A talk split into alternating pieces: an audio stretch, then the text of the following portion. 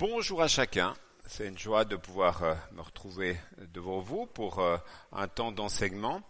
Est-ce que dans votre vie, vous êtes un petit peu comme moi, euh, d'être à certains moments de, vos journées séparés entre les temps que vous vivez avec Dieu, tel que celui qu'on vient de vivre, et les temps plus pratiques, plus matériels? Je pense que c'est peut-être masculin ce type d'aspect, mais en tout cas, je pense qu'on est dans cette réalité assez naturelle entre, euh, bah, quand on fait l'offrande, c'est du matériel, on va toucher de l'argent. Euh, quand on est au travail, on est au travail. Et puis quand on est à l'église, c'est spirituel, on est à l'église.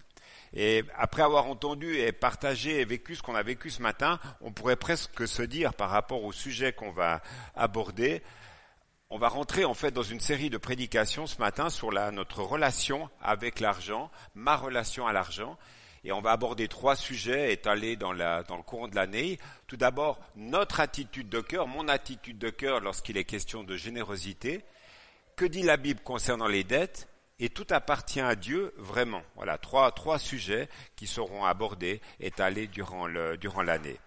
C'est intéressant aussi de voir que euh, il y a un, un, petit peu un fil rouge, je ne sais pas si vous l'avez perçu, euh, sur ces trois derniers dimanches.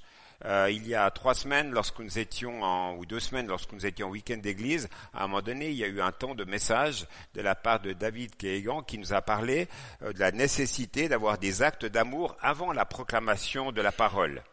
Et Charles Leroux, euh, dimanche dernier, lorsqu'il a pris la parole, a fait référence à cette parole euh, de, David Gaillan en disant, oui, ben, ce qu'on va partager ce qu'on vit dans le, sens de la réalité de la mission, dans le sens large du mot, eh bien, il doit y avoir cette réalité des actes, des actes qui vont avec la réalité de la communication de la parole. Et puis Carole, Magali et puis Marie-Neige nous ont parlé aussi dans leur spécificité par rapport à ce qu'ils avaient à cœur.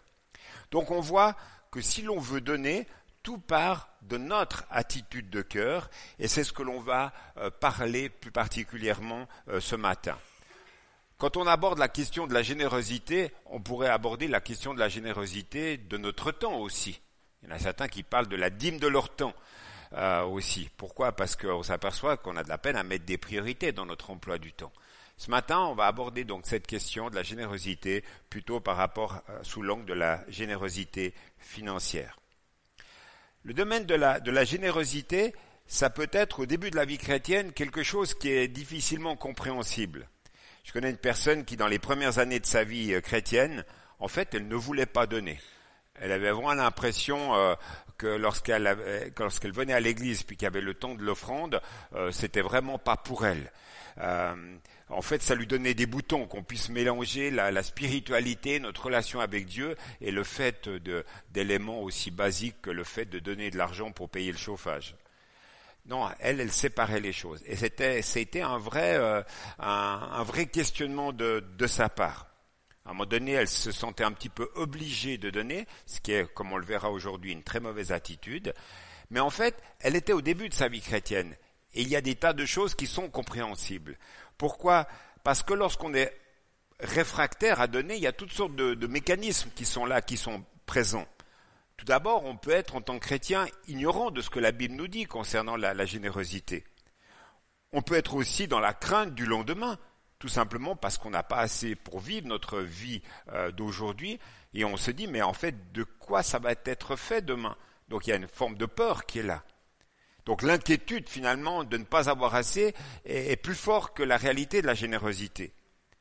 On peut aussi oublier la réalité de ce qu'a fait Dieu dans notre vie dans le passé, oublier la fidélité de Dieu.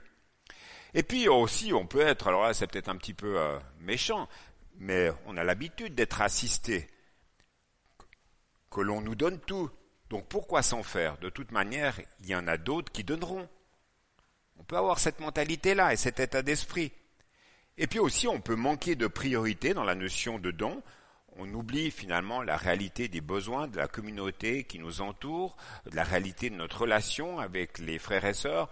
On, oublie qu'on est une église appelée à être ensemble, à être solidaire dans, dans ses projets. Et puis on ne connaît pas trop les besoins de l'Église et on n'a pas vraiment envie euh, de les entendre en tant que tels. On ne sait pas du tout comment les ministères, comment le chauffage est payé, comment les, euh, là, les missionnaires sont soutenus. Ça, ça nous, ça nous, a, ça nous intéresse pas.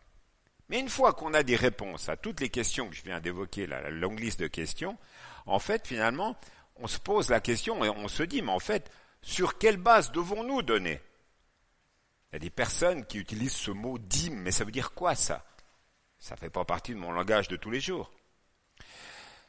Dans votre esprit, il y a peut-être cette pensée en m'écoutant, en, vous disant, mais moi, de toute façon, Jean-Marc, je suis étudiant.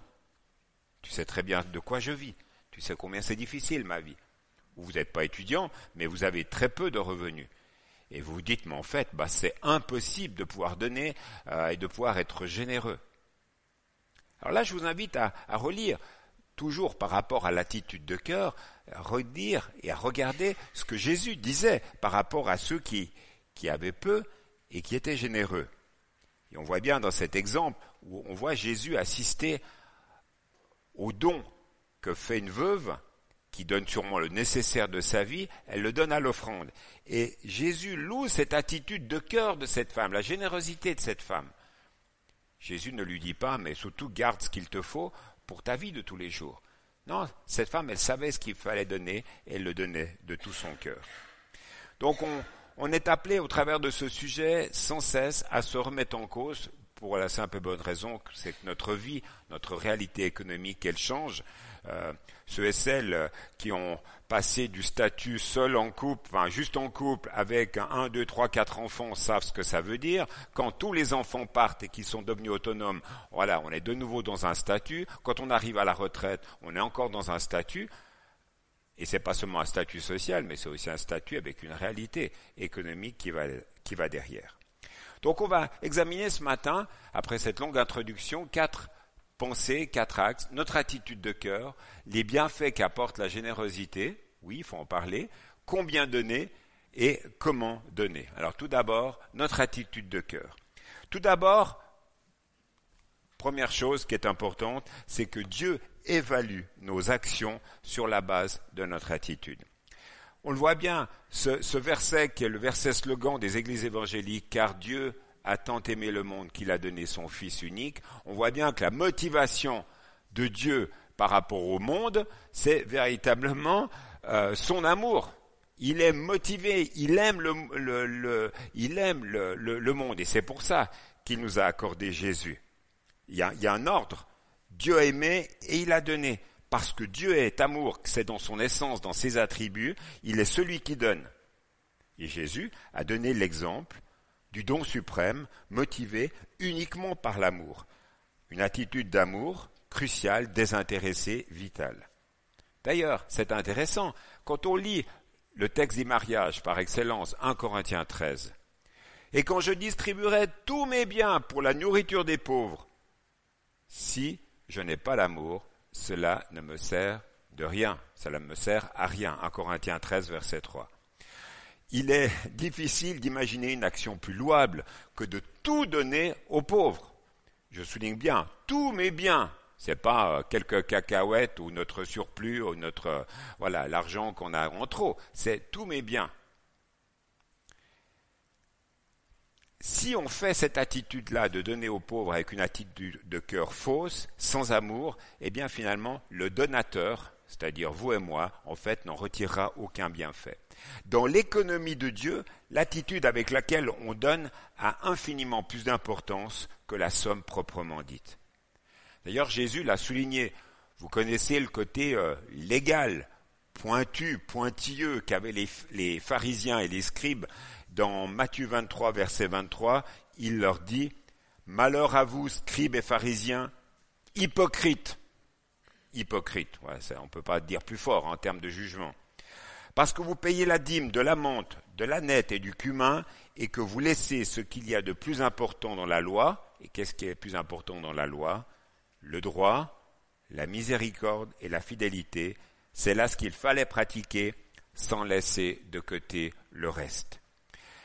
Les pharisiens avaient été fidèles, ils avaient veillé à donner exactement le montant précis, jusqu'à la dernière feuille de menthe de leur jardin mais à cause de leur fausse attitude de cœur, Jésus les a repris car ils regardaient au-delà du montant qu'ils donnaient, ils regardaient leur attitude de cœur. Pour que le don ait une valeur, il doit venir d'un cœur qui aime. Et la, base de ce, principe-là, c'est la base de la reconnaissance que nous donnons en réalité au Seigneur lui-même. Mais nous le faisons au travers de personnes et pour leur bien. On trouve un exemple, un autre exemple de cette perspective dans Nombre 18, verset 24. Et il était dit, je donne comme héritage aux Lévites les dîmes, c'est-à-dire la dixième partie de ce qu'ils possédaient, que les Israélites prélèveront pour l'Éternel. Ça veut dire quoi? Eh bien, ça veut dire que si nous donnons à une église, à un ministère, à une personne dans le besoin, nous faisons quoi? Est-ce que nous faisons un acte de charité, un acte de bienveillance, un acte d'assistance? Non. Si nous faisons un don, en tout premier lieu, nous l'adressons au Seigneur. Il y a des fois, c'est peut-être pas assez manifesté, c'est pas assez posé, que lorsque nous donnons à l'offrande le dimanche matin, c'est d'abord au Seigneur en tout premier lieu que nous donnons. Pourquoi? Parce que l'offrande est un acte d'adoration, un acte de générosité et un acte de reconnaissance. Dieu nous a tout donné. Si on est conscient de cela, on a tout compris. Dieu nous a tout donné. Pas de séparation entre le matériel, euh, le spirituel ou je ne sais quoi. Tout nous est donné par le Seigneur. Si nous sommes ici bien vivants, en santé, c'est au Seigneur que nous le devons. On entend rarement des prières simples. Merci Seigneur parce que j'ai un salaire, parce que j'ai un travail, parce que j'ai la santé. Et pourtant, c'est du basique. On, est tous dépendants. Si nous sommes mal foutus, on vient pas à l'église. On ne peut pas aller au travail parce qu'on est mal. Alors on devrait être plus reconnaissant pour des choses basiques. Parce que lorsqu'on en est privé, il y a une réalité de manque qui est là. Voilà, c'était le, petit clin d'œil, mais c'est important. C'est important parce que c'est dans des réalités basiques. Donc au culte, lors de l'offrande, nous devrions nous rappeler que c'est au Seigneur que nous offrons notre don. Et puis deuxième pensée, après la joie, c'est la dimension de l'amour. En plus d'un cœur rempli d'amour, c'est avec joie que nous sommes appelés à donner. 2 Corinthiens 9, verset 7, que chacun donne comme il l'a résolu dans son cœur sans tristesse ni contrainte, car Dieu aime celui qui donne avec joie. Vous savez, le mot grec joie, c'est le mot hilarios, qui a donné le mot hilarité. Donc nous devons donner avec gaieté. Nous devrions déborder de joie à l'idée de pouvoir donner. Je ne sais pas si vous avez fait partie de ces serviteurs ou de ces servantes qui avaient tenu cet objet-là dans les rangs. En général, ce n'est pas l'hilarité. On peut même ressentir une certaine forme de tension. L'atmosphère ressemble un peu plus à l'atmosphère d'une salle d'attente chez un dentiste, si vous voyez ce que je veux dire, juste avant de vous faire torturer. Euh, quand j'ai écrit ces mots-là, euh, je sortais de chez le dentiste, c'est à cause de ça. Voilà, en fait, notre attitude, c'est quoi? C'est ça? Oui, l'offrande, super, on arrive à l'offrande? Ou est-ce que c'est... Euh, ouais, c'est ça l'offrande C'est compliqué, quoi. En fait, nous devrions développer, et je souligne le mot développer, une attitude joyeuse de reconnaissance lorsqu'on donne. Lorsque Paul parle de l'église de, Macédoine dans 2 Corinthiens 8, il dit la chose suivante. Nous vous faisons connaître, frères, la grâce de Dieu qui s'est manifestée dans les églises. Donc, l'église, ces églises avaient été, avaient été, il y avait une grâce toute particulière du Seigneur qui leur avait été donnée. Quoique très éprouvés par des tribulations, je souligne, leur joie débordante et leur pauvreté profonde, voyez les, mots, hein, tribulation, épreuve, persécution, joie débordante, pauvreté profonde. On produit quoi en eux? Le texte nous dit, on produit avec abondance de riche libéralité. 2 Corinthiens 8, 1, 2. Donc ça veut dire que dans leur articulation, c'est la, générosité, le, don, ils ont donné de l'argent. Hein. Comment est-il possible que ces Macédoniens qui passaient par des temps pénibles, des épreuves, et puis malgré tout donner avec une joie débordante? Eh bien la, la réponse se trouve au verset 5, juste après.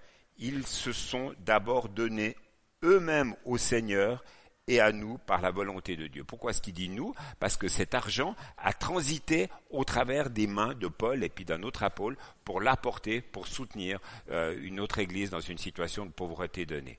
Donc il y a toujours des hommes, des femmes qui sont instruments intermédiaires pour gérer cette libéralité-là. Ils sont tout aussi importants. Ils ont besoin de nos prières sur la sagesse. C'est pour ça qu'on prie régulièrement pour la sagesse des trésoriers, des présidents euh, de, nos églises. Ça, donne cet équilibre.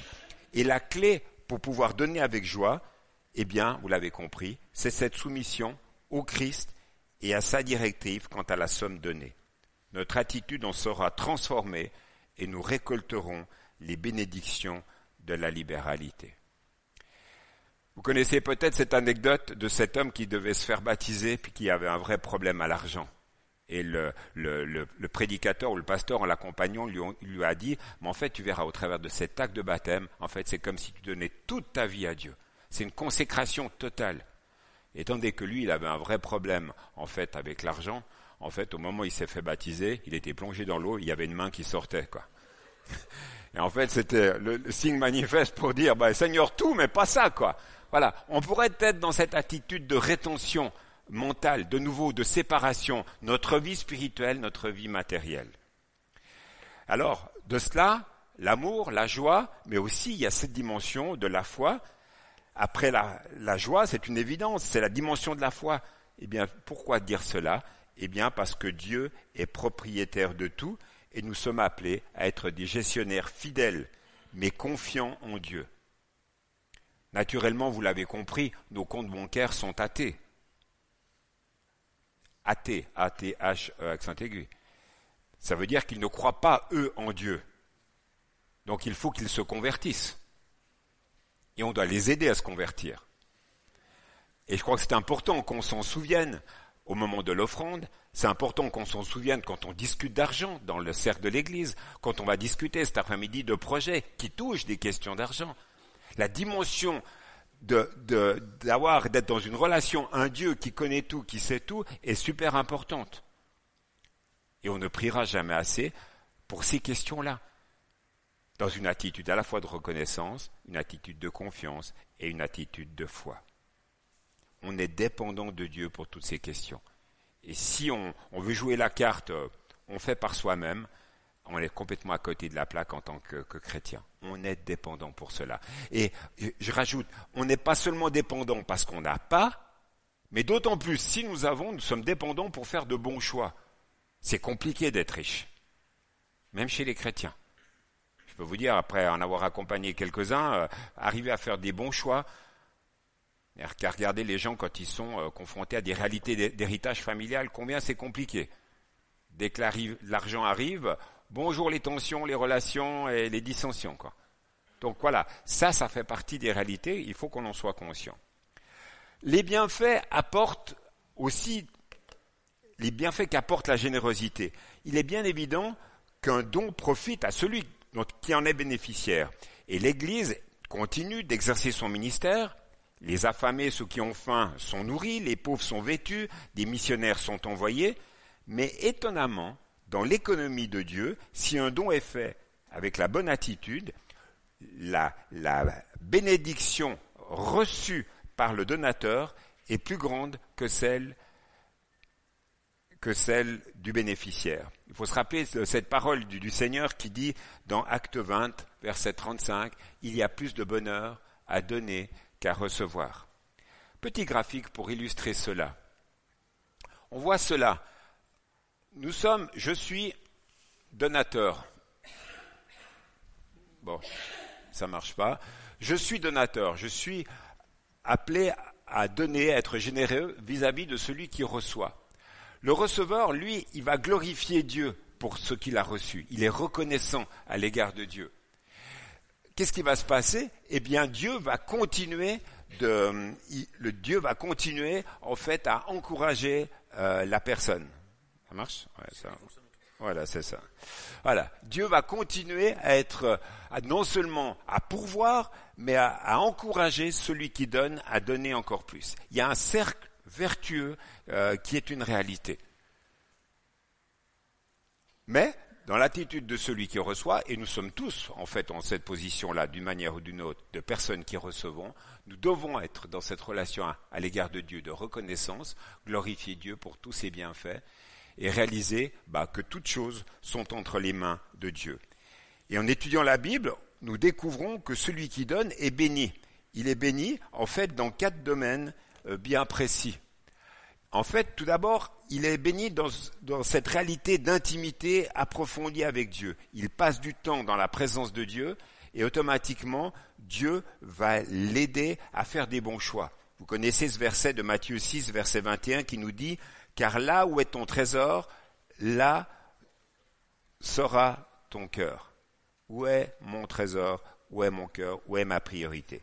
Donc c'est pour ça qu'il est important de prendre conscience du fait que chaque don est d'abord destiné à Dieu, d'abord destiné à Jésus. Et notre cœur sera irrésistiblement attiré vers lui. Et puis, on est aussi béni parce qu'il y a une transformation de notre caractère. Notre Père céleste désire euh, que nous, ses enfants, soyons rendus conformes à l'image de Jésus-Christ. Jésus-Christ s'est pas donné partiellement. Il n'a pas seulement donné un bras pour nous, il s'est donné totalement, c'est sa vie entière euh, qu'il a donnée.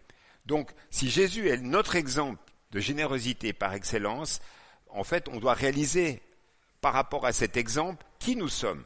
Et il faut reconnaître que globalement, naturellement, l'homme est quand même centré sur lui-même plutôt que d'être centré sur Dieu ou centré sur les autres. Donc on doit travailler à cette dimension-là. Et ça touche la question aussi de la générosité. Il y a quelqu'un qui a dit, la libéralité n'est pas le moyen que Dieu utilise pour récolter des fonds, c'est celui qui l'utilise pour susciter des hommes et des femmes conformes à l'image de son Fils. En travaillant à cette réalité de générosité, on est de plus en plus conforme à la réalité de qui est Jésus.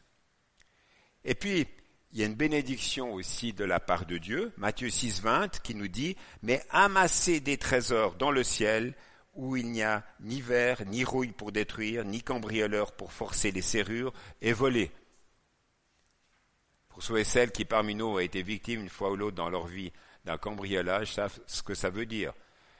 Pour l'un ou l'autre qui a été victime de voir sa voiture euh, euh, rouillée, d'avoir de plus en plus de taches de rouille, et puis de se dire, voilà, en fait, la réalité de notre rapport aux choses matérielles, comment est-ce que nous la vivons, comment est-ce que nous percevons les choses. Le Seigneur, en fait, nous dit qu'il y a une banque céleste. Il veut que nous sachions que nous pouvons investir pour l'éternité si nous sommes généreux vis-à-vis de lui. Et puis, il y a un dernier aspect dont on ne parle pas beaucoup dans les églises parce que souvent on est dans le déséquilibre.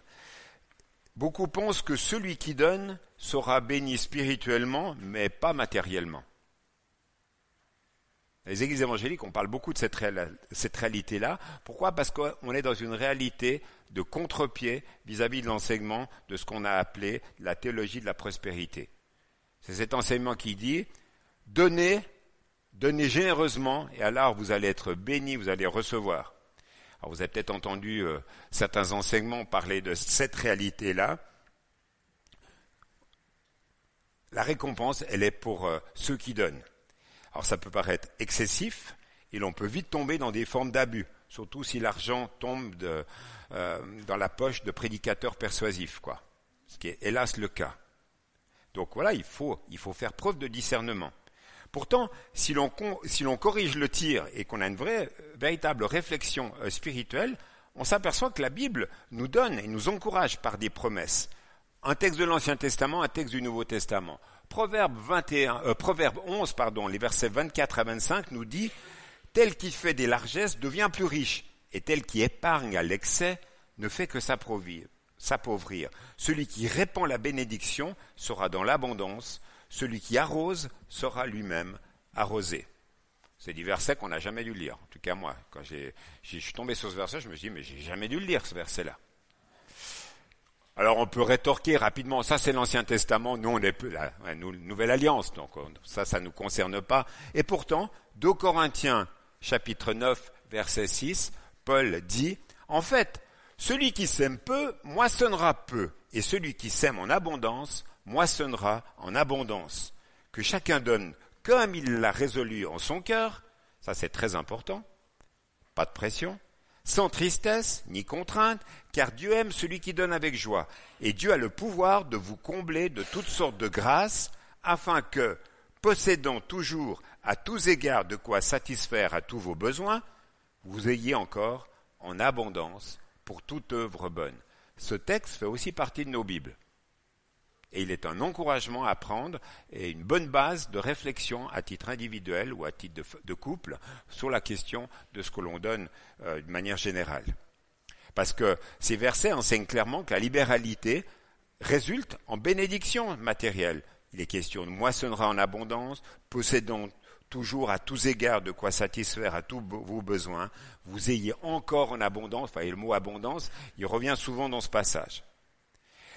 Comme le montre le petit diagramme euh, que je vais vous montrer maintenant, le Seigneur accroît nos biens matériels afin que nous puissions donner davantage et connaître, afin que nous puissions donner davantage et répondre à nos besoins en même temps. Donc libéralité, nos besoins sont satisfaits et les besoins des personnes sont satisfaits et il y a une réalité d'augmentation de nos ressources. Il y, a, un cercle vertueux, un encouragement qui nous est donné et une dimension euh, de la foi là qui est importante. Alors, résultant de cela, la question qui, coule de source, c'est finalement combien donner? Alors comprenons bien, hein, ce qui est important, c'est pas ce que moi je dis ou mon interprétation de la parole, mais c'est bien ce que la parole de Dieu nous dit. Alors qu'est-ce que la Bible nous dit? Avant que la loi de l'Ancien Testament ne soit donnée, nous trouvons deux exemples de libéralité où la quantité est connue. Tout d'abord, on voit qu'Abraham a donné le dixième de tout à Melchisédek après avoir secouru son neveu Lot. Également dans la Genèse, au chapitre 28, au verset 22, on voit Jacob qui promet au Seigneur de lui donner un dixième, la dîme, de tous ses biens, à condition que Dieu soit avec lui et le garde pendant ce voyage. Alors, la loi de l'Ancien Testament, dans un contexte agricole, exigeait le don de la dîme. Et le Seigneur, c'est intéressant de voir quand on lit l'ensemble de l'Ancien Testament, le Seigneur reprend plusieurs fois Israël pour avoir négligé la dîme. Mais vous ne le savez ou vous ne le savez pas, dans l'Ancien Testament, on parlait de la dîme et des offrandes. Et les Israélites donnaient jusqu'à 23% de leurs revenus. Dîme plus offrande, 23% de leurs revenus qui est donné dans un contexte agricole, où il n'y avait pas l'Union européenne, où il n'y avait pas les banques, où il n'y avait pas tout ça. Voilà. Mais ils étaient appelés à, être généreux à l'égard de Dieu. Alors, aujourd'hui, nous ne sommes plus sous la loi, c'est vrai, Galates chapitre 5, verset 1. Nous vivons plus dans un contexte agricole pour la plupart, mais le principe d'un don proportionnel reste inchangé. Et la pratique de la dîme est remplacée par la pratique du principe de la gérance. Euh, que chacun de vous, le premier jour de la semaine, mette à part chez lui ce qu'il pourra selon ses moyens, afin qu'on n'attende pas mon arrivée pour faire des collectes. 1 Corinthiens 16, verset 2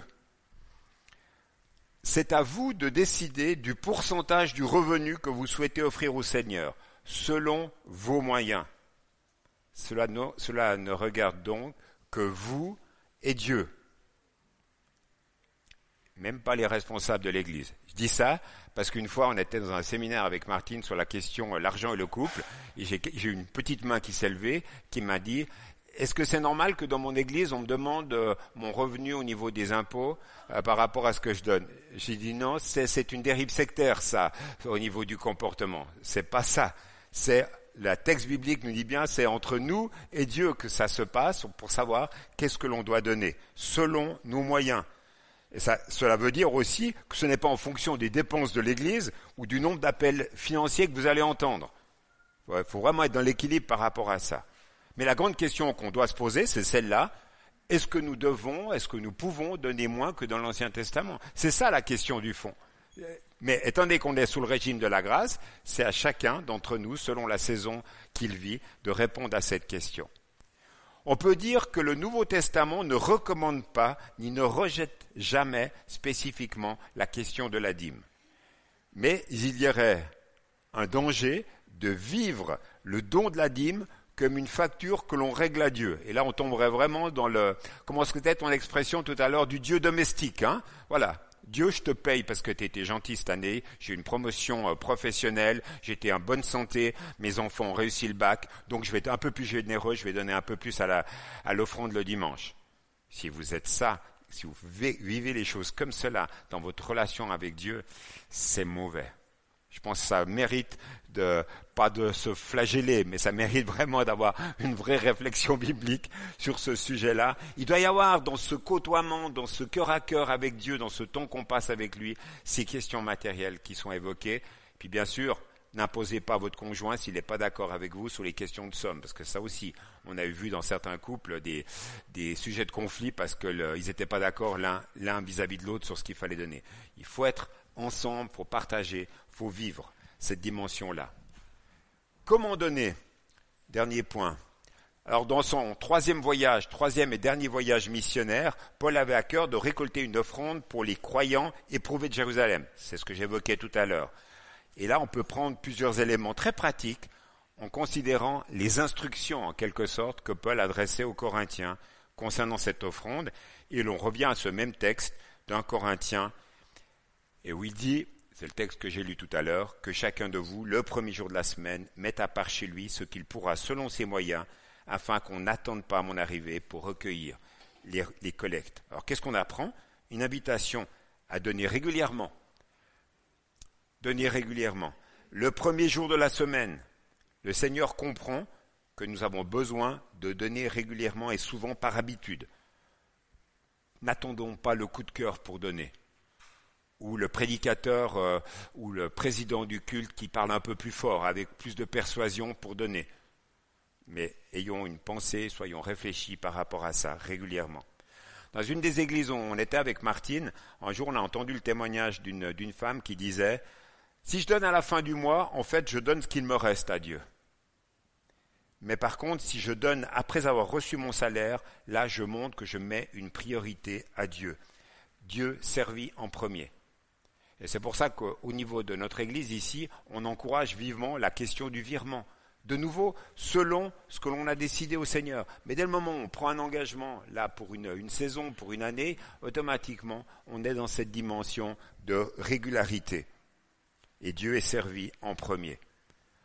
Puis deuxième aspect, chacun a la responsabilité de donner. Dans le verset, il est dit que chacun de vous, c'est la responsabilité de chaque enfant de Dieu, qu'il soit jeune et vieux, riche ou pauvre, de donner, et les bienfaits de la libéralité sont en réserve pour chacun.